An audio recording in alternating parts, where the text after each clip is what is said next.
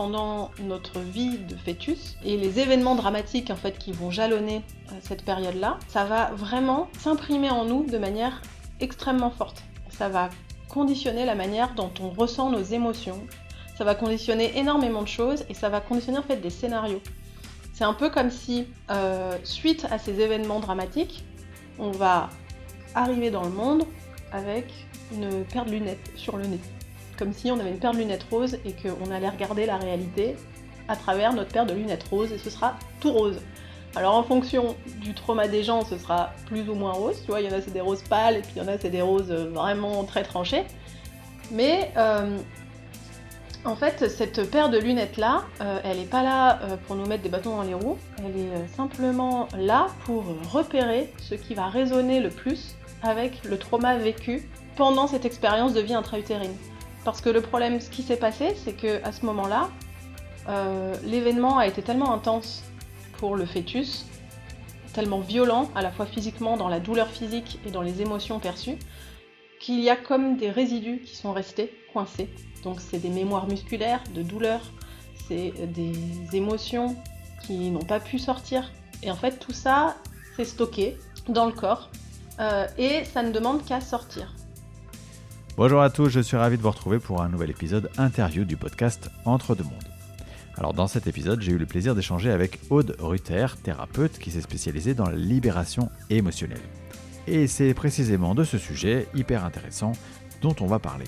Aude va nous expliquer euh, son parcours et ses pratiques, et elle reviendra notamment en détail sur les traumatismes qui peuvent être générés dans notre enfance, ou même encore plus tôt lorsque nous sommes à l'état de fœtus, et bien sûr comment libérer toutes ces émotions qui ont été stockées. Un grand merci à Aude pour ce très beau moment passé en sa compagnie, et évidemment, merci comme toujours à vous tous pour votre fidélité. Je vous souhaite une très très belle écoute.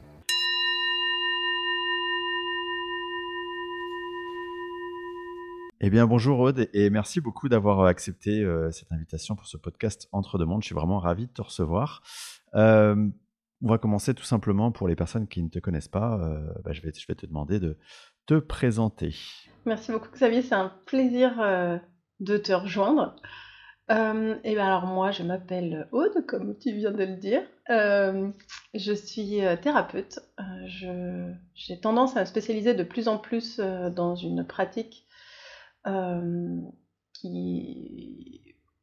j'ai développée il y a à peu près deux ans, qui s'appelle, ou que j'ai appelé libération émotionnelle, qui voilà, consiste à aller explorer euh, les, traumas euh, des personnes pour leur permettre euh, de se débarrasser de moult symptômes qui peuvent être extrêmement handicapants au quotidien, que ce soit des, angoisses, de l'anxiété, des troubles du comportement alimentaire, des phobies ou même des comportements, on va dire, répétitifs, des débordements émotionnels, etc. Et euh, à côté de ça, euh, je suis énergéticienne. J'ai un petit peu euh, laissé de côté, on va dire, la casquette énergétique. mais je travaille encore un peu en allant me promener dans tout ce qui est vie antérieure, les karmas, etc. Voilà, c'est quelque chose que j'aime bien faire de temps en temps. Intéressant. Avant qu'on aille vraiment dans le détail de, effectivement, de sa pratique, de tes pratiques pour le coup, est-ce que tu peux nous dire comment tu en es arrivé sur ce chemin? Alors, oui, je peux te dire ça. Ça s'est fait euh, de manière euh, pas du tout euh, ni voulue ni calculée. en réalité, je travaillais de manière totalement classique dans le monde de l'entreprise. je travaillais dans la communication et comme à mon habitude, j'ai J'en ai eu marre à un moment donné de, de mon travail. J'avais un petit peu vu tout ce qu'il y avait à voir et j'étais arrivée un peu au bout du concept.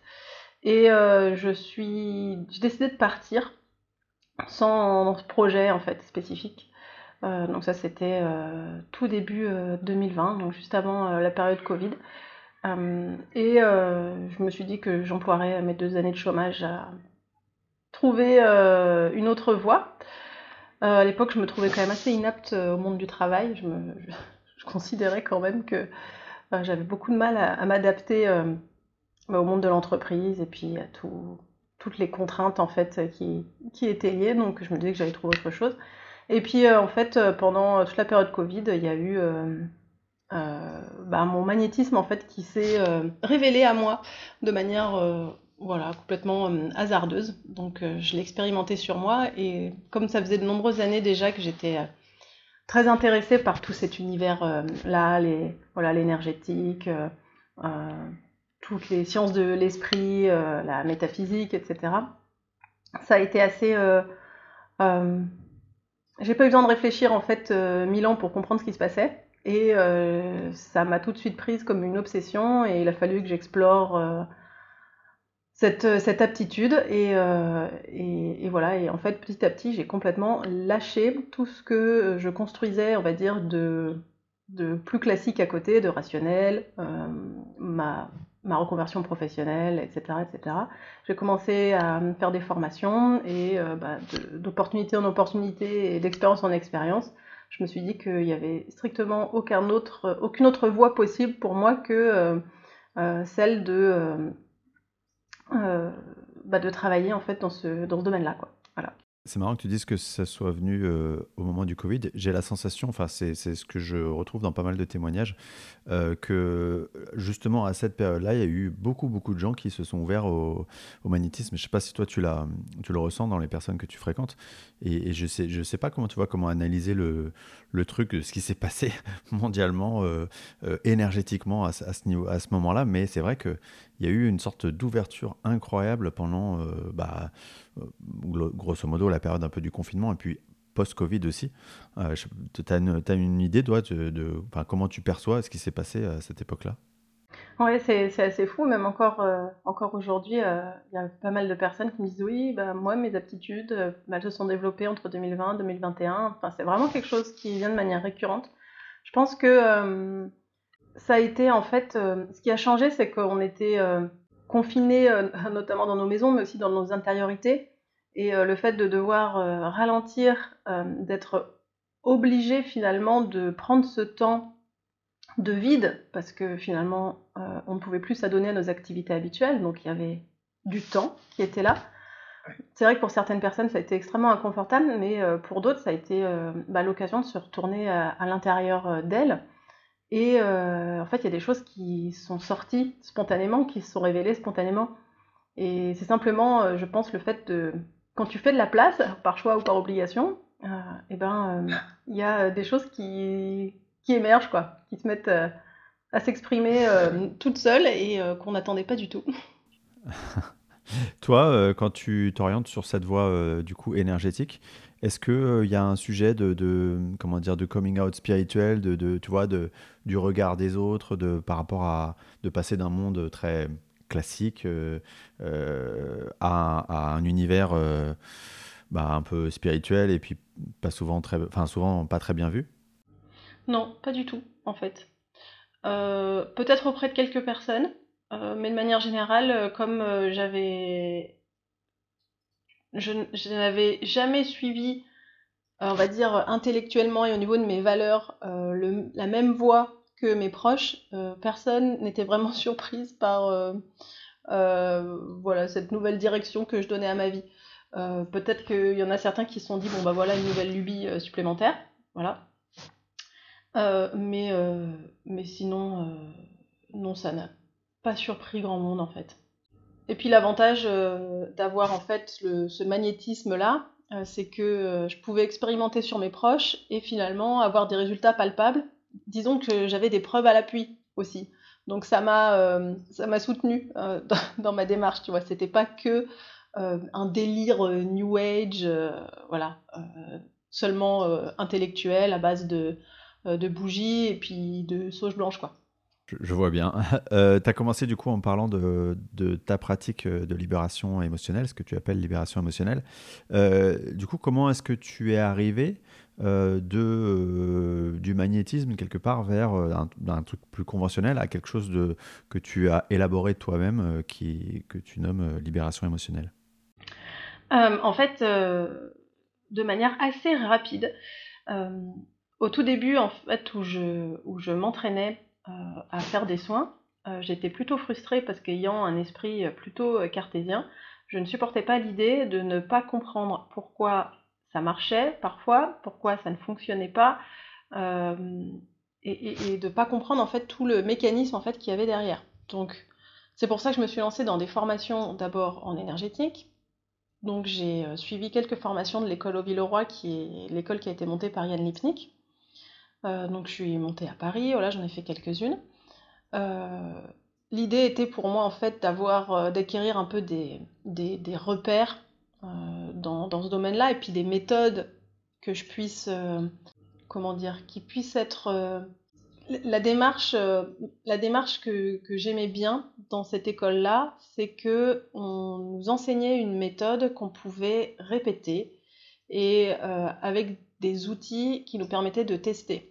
Donc, ça permettait de compenser mon ignorance ou en tout cas cette espèce de flou artistique dans lequel moi j'étais dans ma pratique perso. Et en fait, Partant de là, euh, bah, les formateurs, puisque ce n'est plus Yann depuis longtemps et qui enseigne euh, dans son école, qui a fermé d'ailleurs récemment, euh, mais les formateurs avaient aussi des spécificités personnelles et ils enseignaient une méthode qu'ils appellent aussi libération émotionnelle, puisque c'est un grand mot un peu fourre-tout, et ils proposaient une, une formation de trois mois plus tard même un mois après euh, celle que j'avais fait en énergétique. Et j'ai eu envie de le faire, mais pour moi.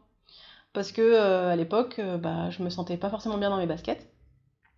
Et ils en disaient tellement de bien que je me suis dit que ça me ferait moi aussi le plus grand bien. Donc voilà, j'ai fait cette formation et donc c'était une méthode d'accompagnement effectivement basée sur l'émotionnel qui n'a pas grand chose à voir avec ce que je fais aujourd'hui, mais c'est ça qui m'a mis en fait le pied à l'étrier. L'idée, et d'ailleurs c'était une approche qui est qui est quand même euh, assez puissante.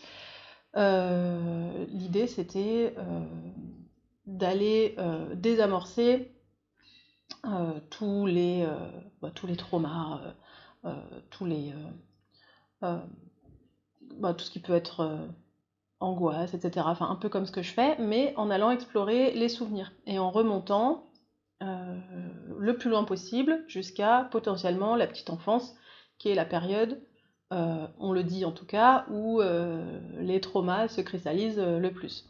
Et l'idée était qu'à la fin, on allait soigner, entre guillemets, notre enfant intérieur. Voilà, donc ça c'est une méthode que bah, j'ai apprise, mais que j'ai surtout expérimenté en fait dans un premier temps. Ça m'a fait énormément de, bien parce que j'ai libéré beaucoup de choses me concernant. Et euh, en fait, ça a été une révélation pour moi, parce que moi qui euh, n'avais pas vraiment, bizarrement, cette ambition d'être en interaction avec les autres dans ma vie professionnelle, je me suis dit, c'est pas possible, cette méthode, elle est vraiment géniale, il faut que, il faut que j'essaye ça euh, sur les gens, quoi. Donc j'ai commencé voilà, à m'entraîner sur des personnes qui étaient volontaires, et finalement, ça m'a tellement plu que euh, je, m'en suis servi professionnellement. Ça a fait partie en fait de la palette de soins que je proposais.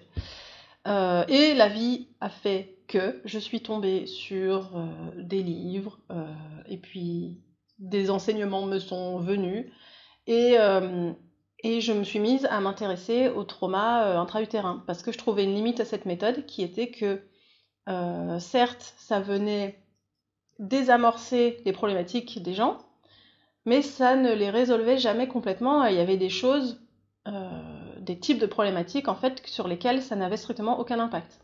Euh, je pense par exemple bah, aux, troubles du comportement alimentaire. 99% euh, du temps, ça ne changeait pas grand-chose en fait à l'histoire. Et en fait, je suis tombée sur un livre de Luc Nicon, qui est l'auteur de la méthode Tipeee, et qui expliquait que euh, les traumatismes ne prennent pas naissance dans la petite enfance, comme c'est d'acceptation commune de le dire, mais que ça se crée pendant euh, la croissance du fœtus dans la vie intra-utérine. Et moi je me suis dit, non mais c'est absolument génial. J'aurais donc trouvé l'origine des problèmes. Et, euh, et, en fait, la vie a fait que je n'ai pas eu le temps de lire plus de 30 pages du bouquin, que les, clients que j'avais m'ont entre guillemets forcé à y aller. donc sur le coup, bah, ça stresse. On se dit ah je vais pas y arriver, j'ai pas assez de bagages, etc., etc.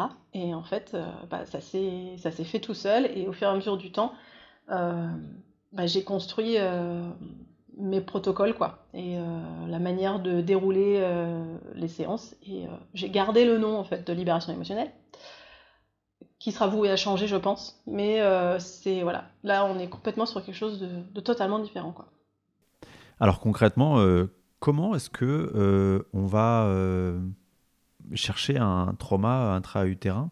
Comment enfin tu vois comment on arrive à mettre le doigt dessus en fait? Hum. eh ben on va pas le chercher en fait Sinon, voilà, et eh ben voilà, on va pas le chercher. Enfin bah ça y est. merci, merci pour l'interview, bonne journée.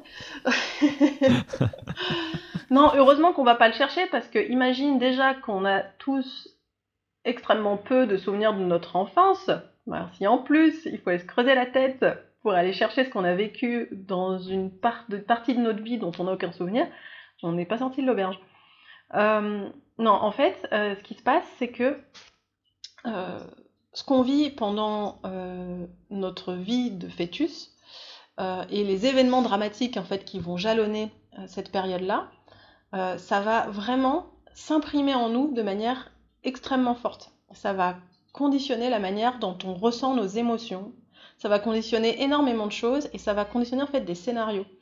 C'est un peu comme si, suite à ces événements dramatiques, on va arriver dans le monde avec une paire de lunettes sur le nez. Comme si on avait une paire de lunettes roses et qu'on allait regarder la réalité à travers notre paire de lunettes roses et ce sera tout rose. Alors en fonction du trauma des gens, ce sera plus ou moins rose. Tu vois, il y en a c'est des roses pâles et puis il y en a c'est des roses vraiment très tranchées.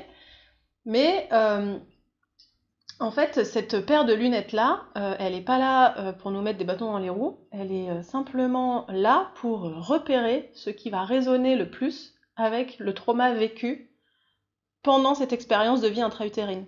Parce que le problème, ce qui s'est passé, c'est que à ce moment-là, euh, l'événement a été tellement intense pour le fœtus, tellement violent, à la fois physiquement, dans la douleur physique et dans les émotions perçues, qu'il y a comme des résidus qui sont restés coincés. Donc c'est des mémoires musculaires de douleur, c'est des émotions qui n'ont pas pu sortir. Et en fait, tout ça, s'est stocké dans le corps euh, et ça ne demande qu'à sortir. Et donc au fil de la vie, à travers nos petites lunettes, qui va se passer, c'est qu'on va être face à des événements qui vont résonner plus ou moins avec notre traumatisme, et ça va, à chaque fois que ça va résonner avec le traumatisme, c'est comme si on allait appuyer sur un bouton, et en fait ce bouton c'est le bouton play du film. Ce film, en fait, c'est le film du trauma. Et donc toute notre vie, en fait, on va répéter le même traumatisme et on va répéter le même film. Et on va passer notre temps à appuyer sur le bouton play du film et deux secondes après essayer d'appuyer sur pause. Donc en fait, que ce soit à 10 ans, à 15 ans ou à 30 ans ou à 40 ans, la manière dont on réagit émotionnellement aux événements de notre vie, eh ben c'est exactement la même manière qu'on y a réagi quand on a vécu notre trauma euh, dans le ventre de notre mère. Donc au final, on passe notre temps à répéter exactement le même film, le même déroulé au niveau de la chronologie de nos émotions, de nos réactions émotionnelles. Jusqu'à ce qu'on veuille bien y prêter suffisamment attention pour, euh, bah, pour libérer le truc. Parce que évidemment que au fil de la vie, c'est un peu comme une écharpe dans un pied. C'est-à-dire qu'à un moment donné, euh, ça commence à s'infecter au début, ça fait pas mal, et puis après, ça s'infecte, ça devient rouge, ça gonfle, etc. Et euh, bah, les rougeurs, euh, la plaie qui gonfle, c'est un peu des symptômes qui apparaissent. Donc on commence à avoir, euh, je sais pas, j'utilise souvent l'exemple des angoisses, que c'est très parlant, mais des angoisses et de l'anxiété, alors que dix ans plus tôt, ça allait très bien, par exemple. Donc voilà. Ça, ça, monte en intensité de telle sorte ce que tu es obligé au bout d'un moment de, de l'adresser quoi c'est-à-dire que ça, ça s'impose à toi en fait c'est ça? Ouais c'est ça il y a des personnes pour qui c'est pas le cas euh, qui vont vivre une vie plus ou moins linéaire, euh, voilà, tout du long. Euh, mais mais il y a des personnes pour qui, oui, l'intensité va augmenter de manière, de manière drastique au fil de la vie, ou, alors il va y avoir des événements, des événements déclencheurs. les gens vont vivre des événements traumatisants dans leur vie, leur adolescence ou leur vie d'adulte. Et suite à ces événements, en fait, ça va faire émerger euh, des symptômes. Euh, donc, par exemple, je sais pas moi, une tristesse récurrente, euh, des, comportements autodestructeurs qui n'étaient pas là avant. Et donc, les gens vont penser que ces événements-là, en fait, ce sont, c'est ça l'origine de leur comportement. Alors qu'en fait, ces événements-là ont juste réveillé quelque chose qui était déjà là, enfoui, et qui jusqu'à présent ne s'exprimait pas plus que ça. Ouais, c'était juste une résonance, quoi. C'est ça. Mais euh, comment toi, en tant que thérapeute, tu fais le lien, euh, même si tu vas pas euh, mettre le doigt sur précisément ce qui s'est passé, comment tu fais le lien avec le fait que ce soit effectivement quelque chose d'intra-utérin, tu vois, qui, qui, a eu lieu à ce moment-là? Oui, bah oui, tu as raison, parce que en fait, oui, comme je te disais, on va pas spécifiquement chercher le trauma intra-utérin, c'est simplement qu'on tombe dedans, parce que la technique, elle consiste à simplement euh, laisser parler le corps. J'utilise toujours ce terme, je dis on, rend les clés de la voiture au corps parce que lui il sait exactement ce qu'il a à faire. C'est-à-dire que lui, tout ce qu'il veut, c'est appuyer sur play du film et le laisser dérouler et que nous on le laisse faire pour que les émotions et tout le scénario en fait puissent euh, avancer et puissent, euh, que les émotions puissent être libérées et sortir du corps jusqu'à ce qu'on arrive euh, à, la fin, du film, c'est-à-dire le, retour au calme. Mais en fait, dans ce que les gens vont décrire au fil de la séance, en fait, il y a des, des patterns, il y a des schémas. Il y a très peu de choses qui peuvent se passer dans la vie intra-utérine. C'est un petit peu toujours le même type de problème. On a des problèmes de cordon, donc le cordon ombilical pris autour du cou, ou de la poitrine, ou de la taille, ou alors autour d'un membre. Donc à chaque fois, ça va engendrer des problématiques différentes. Euh, des problématiques de perte de jumeaux, que ce soit euh, des jumeaux monozygotes ou dizygotes, ce qui va engendrer à chaque fois aussi des problématiques spécifiques. Euh, des problèmes de posture dans le ventre, où le bébé puisse se retrouver coincé, des naissances traumatisantes, et puis ensuite des choses qui ont pu se produire depuis l'extérieur. Par exemple, une, mère qui a essayé, c'est un exemple que je donne parce que c'est une séance que j'ai fait il y a 15 jours, qui a essayé de s'avorter à 4 mois de grossesse. Voilà, des choses comme ça. Donc, en fait, euh, ce, petit nombre d'événements sont quasiment toujours euh, organisés de la même manière. Et donc, la chronologie du ressenti et de ce que vont dire les personnes pendant la séance sera quasiment toujours la même chose au niveau des, images qu'ils vont voir, euh, des émotions, des douleurs euh, dans le corps, la manière dont elles vont s'agencer, etc. Euh, en fait, ça rentre dans un, dans un schéma extrêmement précis. Donc ensuite, c'est très facile de dire, bah voilà ce qui s'est passé, ou ce qui s'est pas passé. Mais en tout cas, c'est une fois qu'on reconnaît les marqueurs, on sait exactement dans quelle case se trouve la personne. Puis après, évidemment, il y a des traumas un peu combo, c'est-à-dire qu'on peut très bien avoir perdu un jumeau pendant qu'on s'est retrouvé avec le cordon autour du cou. Voilà. Euh, et, toi, le fait du coup d'avoir ce bagage énergétique, entre guillemets, ce parcours-là, est-ce que euh, ça te permet d'avoir euh, euh, plus facilement des clés de lecture ou des clés de compréhension? Tu vois, est-ce que concrètement, pour dire les choses, est-ce que tu as des perceptions à côté qui te viennent et qui viennent valider ce qui se passe? C'est intéressant que tu me poses cette question parce que justement, ça vient recouper ce qui se produit maintenant dans ma pratique depuis quelques temps. Ah bah voilà. voilà, tu vois. Non mais la, voilà.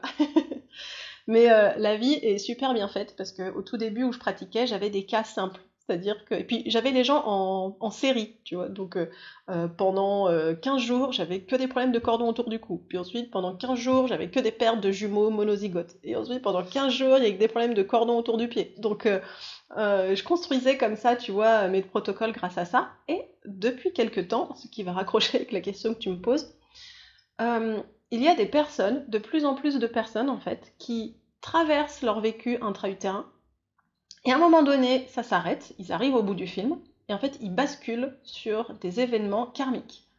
Donc là, on part complètement sur euh, autre chose, et on a des euh, événements d'autres vies, euh, parfois une vie, deux vies, parfois tout un tas en fait d'épisodes qui se succèdent.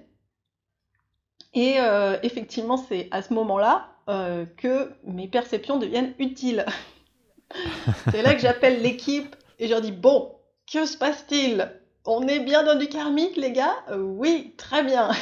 Donc c'est là que j'ai des infos supplémentaires parce que bah, parfois les gens, ça les, ça les déstabilise aussi, même si pendant la séance, ils sont dans un état modifié de conscience relativement euh, profond, donc ils laissent euh, faire, ils laissent dérouler, mais après, ils, ont des questions parce que c'est déroutant, quoi. Et toi, comment ça devient à toi, alors, ces infos? Euh, Tu vois, c'est de la claire connaissance C'est tu, tu as des scènes tu, tu entends des choses? Mmh. Alors, j'entends pas. À mon grand désespoir, j'aimerais entendre. j'aimerais qu'on me parle à l'oreille. ce serait tellement pratique. Quand on voit un petit texto, ce serait pratique aussi. Non, j'ai des images un peu comme, euh, comme quand euh, tu as, un éclair de génie, tu vois, et que euh, tu as une idée. Donc tu as à la fois l'idée sans qu'on t'ait parlé, et en même temps l'image comme un souvenir. Ouais, donc claire connaissance et claire, clairvoyance, c'est ça. Mmh. Et puis j'ai aussi bah, mes petits outils de vérification acquis pendant mes formations avec Yann, dont je me sers encore. Et donc, euh, j'appelle physiquement euh, mes guides dans la pièce pour vérifier euh, les infos que j'ai en demandant bon, c'est bien ça, parce que il y a des choses qui pour moi sont assez évidentes quand je les capte, mais parfois ça peut aussi être sujet un peu à interprétation. Donc parfois j'interprète pas, bah, j'interprète à travers mon propre filtre, donc parfois c'est un petit peu à côté de la plaque. Donc c'est pour ça que je vérifie toujours. Est-ce que selon toi, il y a une, sorte de hiérarchie entre, euh, euh, tu vois, les, les, blocages qui, peuvent être les nôtres euh, dans notre propre vie et ceux des, du, karmique, donc des autres vies? Est-ce qu'en gros, la question c'est... est-ce qu'on atteint, est-ce qu'on a, atteint cette lecture karmique une fois qu'on a tout balayé devant notre porte au niveau de ce qui s'est passé dans notre enfance ou dans, l'aspect intra-utérin? Merci Xavier pour ta question. c'est un sujet dont je compte euh, bah, parler maintenant que j'ai les pieds un peu dans les deux, à travers euh, cette technique qui évolue. Euh, en fait, pour moi, tout est, c'est tout lié, c'est tout imbriqué. Il n'y a pas la vie intra-utérine dans une boîte, le karmique de l'autre, et puis potentiellement le transgénérationnel ailleurs, et puis d'autres choses dans une autre boîte. C'est tout est tout est imbriqué d'une d'une manière qui est tellement complexe qu'on ne peut même pas en fait commencer à le comprendre, à le percevoir. Mais en fait, moi, la manière dont je vois la vie intra-utérine, c'est un petit peu comme, tu sais, quand on fait des expériences en laboratoire dans une éprouvette.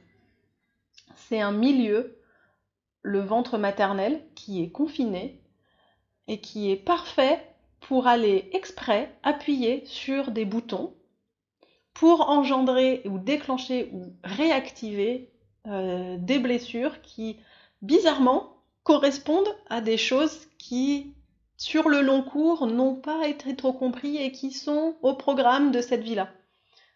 En fait, c'est un environnement qui est parfait pour nous conditionner, de la manière dont on doit l'être pour euh, bah, vivre euh, notre vie et résoudre nos défis qui, bah, la plupart du temps, en fait, sont, karmiques. Je pense que si on devait hiérarchiser un peu, je pense que tout ce qui a été vécu dans nos autres expériences de vie, euh, c'est en fait très souvent ça qui est l'origine de tout ce qui va découler dans notre incarnation. Oui, en fait, ça, répond tout simplement à la, logique de la planification de l'incarnation. C'est-à-dire que on va se planifier en tant qu'âme une incarnation et des, des événements, des, traumas qui vont faire écho à des choses qu'on a déjà vécues, qu'on doit régler, et euh, quelque part, à toutes il y a une, y compris le transgénérationnel d'ailleurs, et il y a une, logique au-dessus de la logique et qui fait que tout ça c'est hyper imbriqué, c'est ça? Bah oui, c'est ça, c'est que euh, c'est bien joli d'avoir, euh, on va dire, un petit registre karmique de tout ce qui n'a pas encore été bien assimilé, mais à un moment donné, quand on revient dans l'incarnation, il faut bien que ça s'intègre dans la matière. Il faut bien que euh, ça vienne euh, euh, se matérialiser dans la densité. Donc il faut aller appuyer sur les bons, boutons pour ça. Et il faut que ça se traduise par des difficultés concrètes et par des, blessures et des schémas comportementaux, etc. Et donc la vie intra-utérine, je trouve que c'est absolument parfait pour faire ce, ce, petit conditionnement-là. Mais si on suit cette logique, ça veut dire que tout ce temps que nous sommes, euh, être incarné, on a, euh, bah, on a des choses à aller libérer euh, d'un point de vue émotionnel. Bah, je pense que tant qu'on revient sur cette planète, c'est qu'on a des choses à aller libérer. Ouais. la Terre, à mon avis, c'est quand même une école qui est conçue pour ça. Puisque de toute façon, oui, on est là pour apprendre, donc on apprend de belles choses, mais il y a des pots cassés. Et donc, on accumule aussi euh, des, charges, quoi, des, trucs un petit, peu plus, un petit peu plus lourds. Et de fait, bah, comme dit euh, grand-mère Huguette, on ne fait pas d'omelette sans casser des œufs. et à un moment donné, bah, les œufs cassés, euh, eh ben, il faut, faut réparer. quoi. Mais du coup, ça veut aussi dire que quelque part, enfin, tant qu'on est dans cette incarnation, et on n'a jamais fini de bosser en fait, on n'a jamais fini d'aller libérer des choses. Il y a toujours des trucs à faire. Il n'y a pas un moment où on se dit ah chouette, je suis arrivé. Enfin, d'un point de vue de l'âne, si, à un moment on a on a fini de travailler, on va travailler sur autre chose, mais mais dans cette incarnation euh, précise, euh, on n'arrête jamais quoi. C'est fatigant. non mais c'est vrai, hein, on arrête, euh, on arrête absolument jamais, absolument jamais. Euh, il y a un enseignement que j'ai reçu euh, dernièrement, et ça m'a montré à quel point euh, on n'était pas sorti de l'auberge. c'est que. Vas-y, donne-nous de l'espoir. donne-nous de l'espoir, fais-nous comprendre qu'on en a encore tous pour 50 de vie avant d'espérer passer à autre chose. c'est ça. 52 000.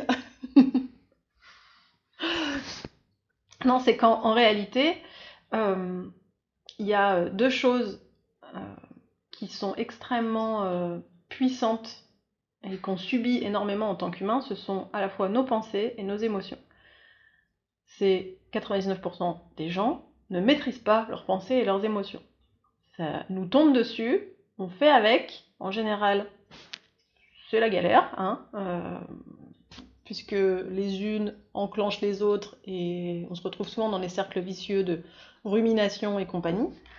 Euh, sauf que, en fait, euh, bah, les pensées, ça correspond à notre corps mental, corps mental inférieur dans la matière, euh, voilà.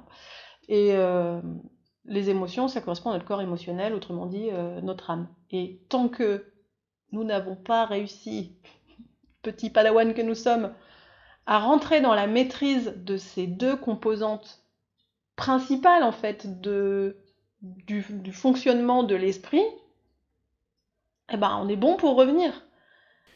Mais est-ce, est-ce qu'on peut pas voir ça autrement en disant que peut-être l'objectif, c'est justement de, d'accepter, de se laisser traverser par euh, tout ça et de pas le maîtriser et c'est qu'une fois qu'on a accepté de, complètement se laisser traverser que bah on a fait le job? Ben oui, dans un sens oui. Je pense que ce que tu dis c'est, euh, c'est une étape parce qu'à partir du moment où finalement on accepte de lâcher, donc de lâcher le contrôle et d'accepter que les choses sont comme elles sont et qu'elles ne sont pas comme on voudrait qu'elles soient, je pense qu'on a fait déjà un énorme pas, euh, et c'est souvent quand on lâche l'affaire que les trucs commencent à se, dénouer et, à se mettre en place. Donc ça, euh, ça c'est sûr. Mais ce, que, ce dont je me suis rendu compte, c'est qu'en fait, notre état normal, tel que, en tant qu'être évolué, euh, l'état dans lequel on devrait être normalement, c'est un état de neutralité. C'est-à-dire qu'on devrait même plus être traversé de manière aléatoire par des pensées et par des émotions. C'est qu'à un moment donné, tel le moine Shaolin, on doit être capable de maîtriser ces deux choses-là comme des outils, comme quelque chose qui fait partie de notre petite boîte à outils et dont on se sert pour... Bah pourquoi? Nous sommes quoi? Nous sommes des êtres créateurs. Nous sommes des mini-dieux en puissance. C'est exactement euh, ça qu'on vient expérimenter ici, notre potentiel de, création. Sauf que tant qu'on ne maîtrise pas ces deux outils-là, c'est un peu le bordel ce qu'on crée. C'est même du grand n'importe quoi. Enfin, faut voir un peu comment ça se passe sur la Terre. Il suffit d'ouvrir la fenêtre pour... Euh, voilà. Et, euh, et à partir du moment où en fait on arrive à, maîtriser et pas contrôler, à, maîtriser en fait ces deux aspects-là, alors on maîtrise notre potentiel de création, notre capacité à créer. Et c'est là qu'on crée véritablement en conscience de manière alignée avec notre soi supérieur. Bon, il y a du boulot quoi. Ouais, il y, a du taf. On n'a pas fini de bosser. Euh, je vois souvent moi, en séance des gens qui, euh, qui en fait, euh, il y a un tel travail sur leurs émotions qu'ils en sont au stade où ils savent même pas identifier leurs émotions, tu vois. ils sont traversés par des trucs qu'ils savent pas ce que c'est, quoi. comment est-ce qu'on peut en arriver à, à, un point où, enfin, selon toi, à justement de, de, même pas être en mesure de savoir si on est triste, en colère. Euh. C'est euh, oh, l'aliénation. C'est l'aliénation due à notre société, ça. Parce que en fait, euh, nous sommes des êtres sentients, hein, naturellement. On sait exactement ce qu'on ressent. Les bébés le savent. C'est pour ça que quand ils ont faim, ils pleurent, et puis quand on leur sourit, ils sourient. Et ils sont joyeux. On le sait spontanément, ce qu'on ressent. Sauf que, en fait, on vit dans une société qui a mis le paquet sur notre part mentale. Et puis pas le mental supérieur, quoi. Vraiment le mental inférieur. Et euh, bah, ce mental-là, en fait, euh, j'utilise souvent l'image, euh, tu sais, du pauvre employé de bureau qui est complètement surmené parce qu'en fait, il se retrouve avec le boulot de 10 personnes après, après que l'entreprise ait fait un plan social. Donc, il n'est pas méchant en soi, c'est simplement qu'il n'est pas équipé pour gérer tout ce qu'on lui donne à gérer. Et le mental, on l'a tellement mis sur un piédestal que on pense que toutes les solutions de notre vie vont découler de lui.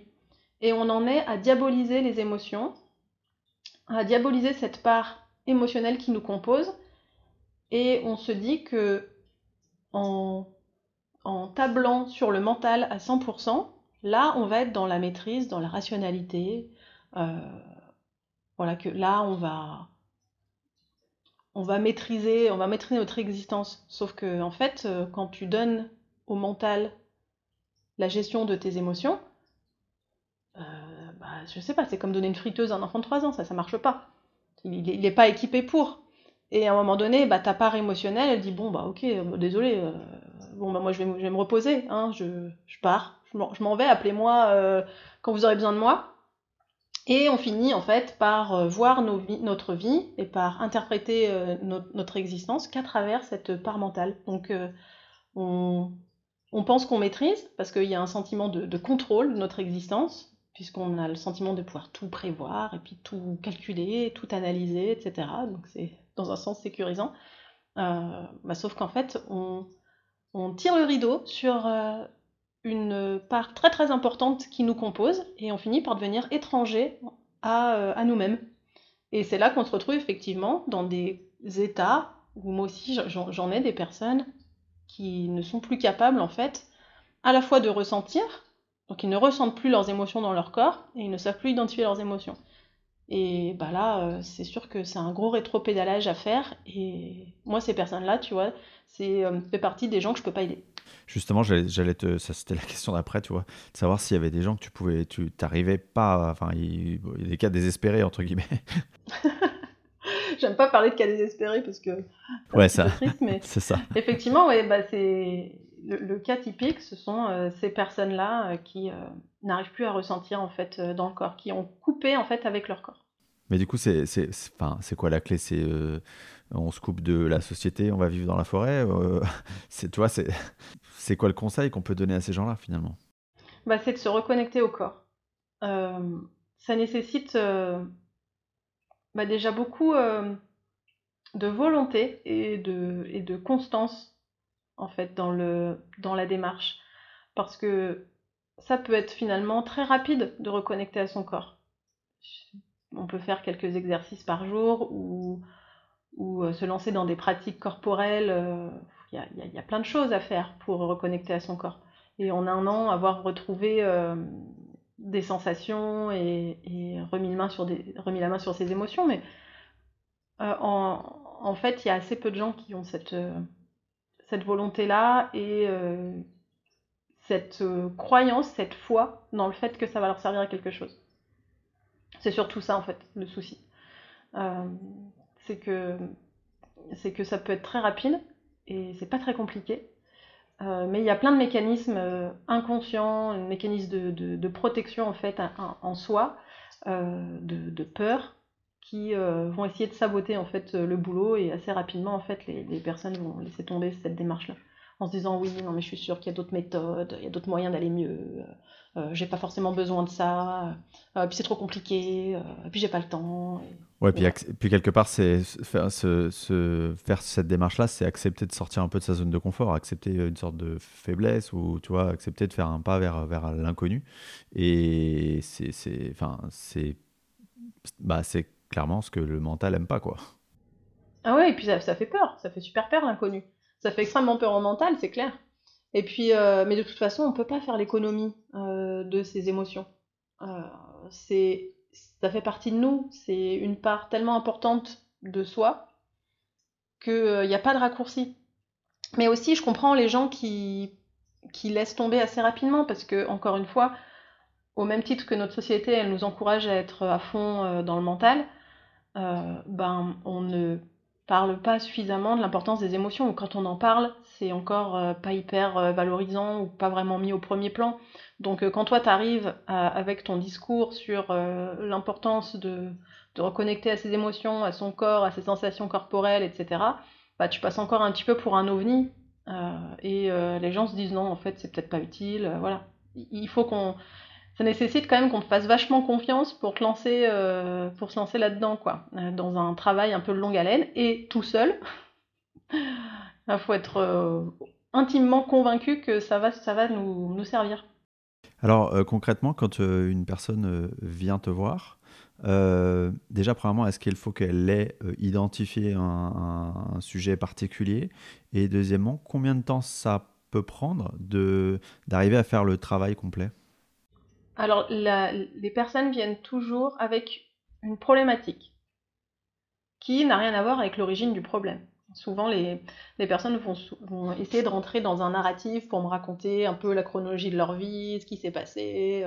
Euh, en fait, l'histoire, l'historique qu'on se raconte, ça c'est une histoire. C'est la même histoire qu'on peut lire dans un livre, on se raconte tous des histoires.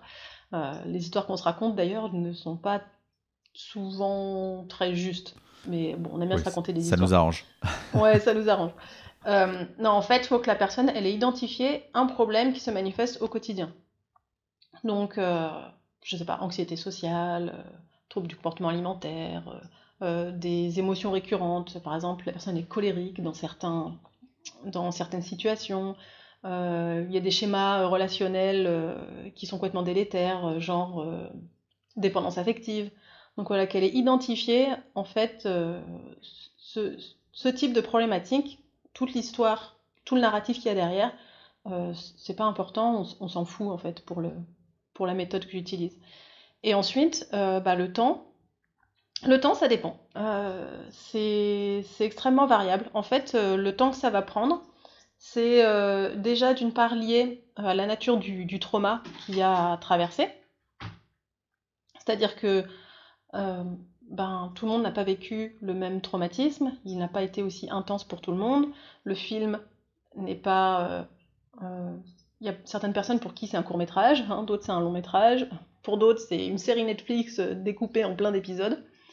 Et puis il y a aussi le fait que quand les personnes vont faire les séances, vont donc traverser leur traumatisme, ça va être plus ou moins intense pour elles.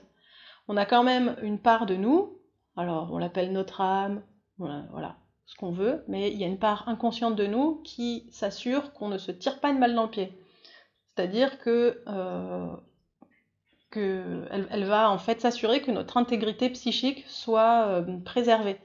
Donc, les informations qui vont nous parvenir et l'intensité avec lesquelles elles vont nous parvenir, euh, ce sera propre à ce que la personne peut encaisser sur le moment, de telle sorte qu'elle ne sorte pas de sa séance au bout du rouleau encore oui, ou, en, euh, ayant créé un autre traumatisme.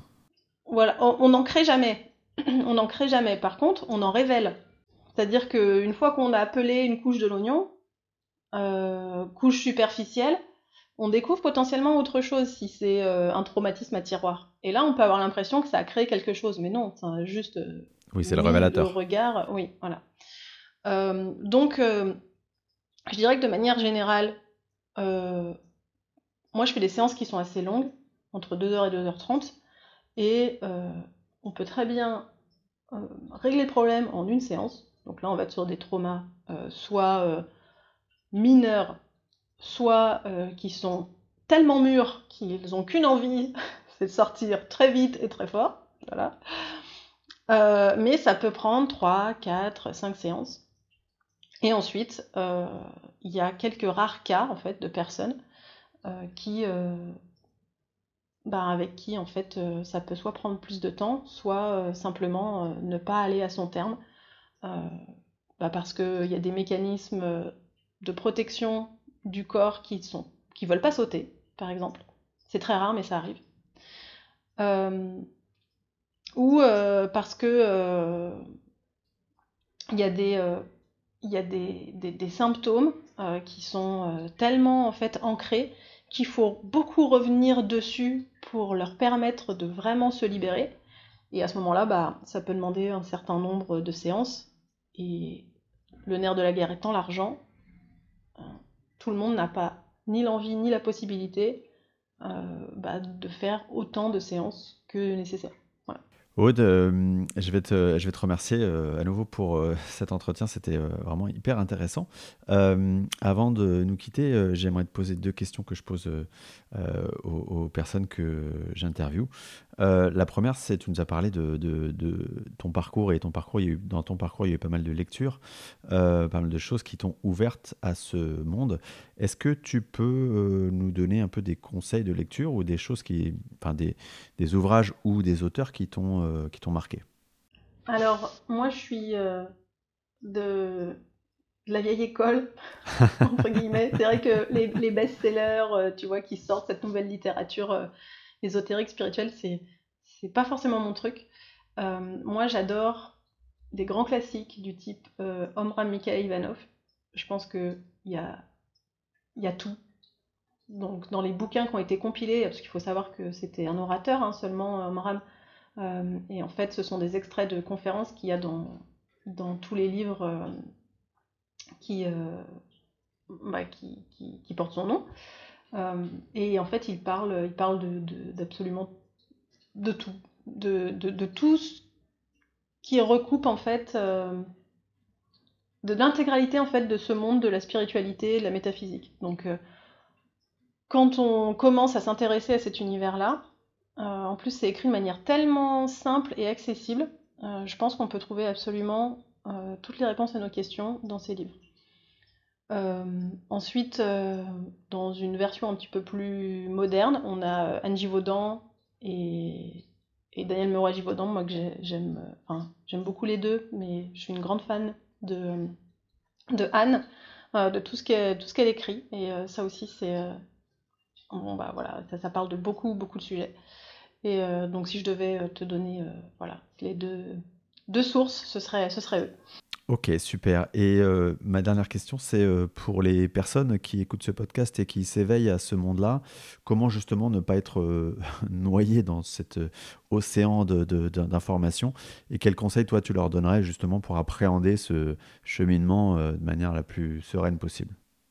C'est sûr que quand on met un pied dans cet univers-là, on a l'impression qu'il y a une flopée d'informations, de méthodes et qu'on n'en fera jamais le tour, mais en réalité, il n'y a pas tant de choses que ça à connaître.